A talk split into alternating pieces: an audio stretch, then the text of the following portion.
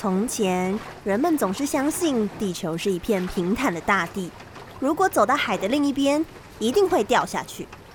然而，麦哲伦坚信地球是圆的，是一个巨大的球体。在西班牙国王的支持下，麦哲伦开始了这场伟大的环球航行。嗯，船长，距离上次离开大西洋已经航行了一百多天了，看不到陆地。这条路到底要通往何方啊？我们正在证明一个理论，一个可以改变世界的理论。相信我，只要一直航行下去，我们一定能够回到西班牙。哎，好吧，谁叫你是船长啊？哎，不知道什么时候才可以回家。这时。麦哲伦突然看见远方的海面上出现一个小岛，准备靠岸。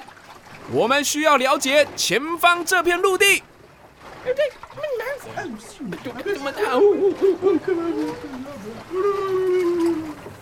嗯，这些人在说些什么？我完全听不懂。哦，天哪！他们在说马来方言呢，我听得懂哎。哎呀，你听得懂？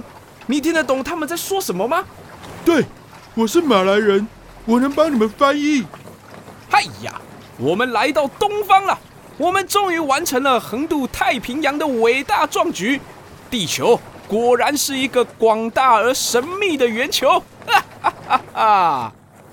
尽管麦哲伦没有亲身完成环游世界一周，但他的勇气以及冒险精神。也为后来的航海家们建立海上航行的世界观。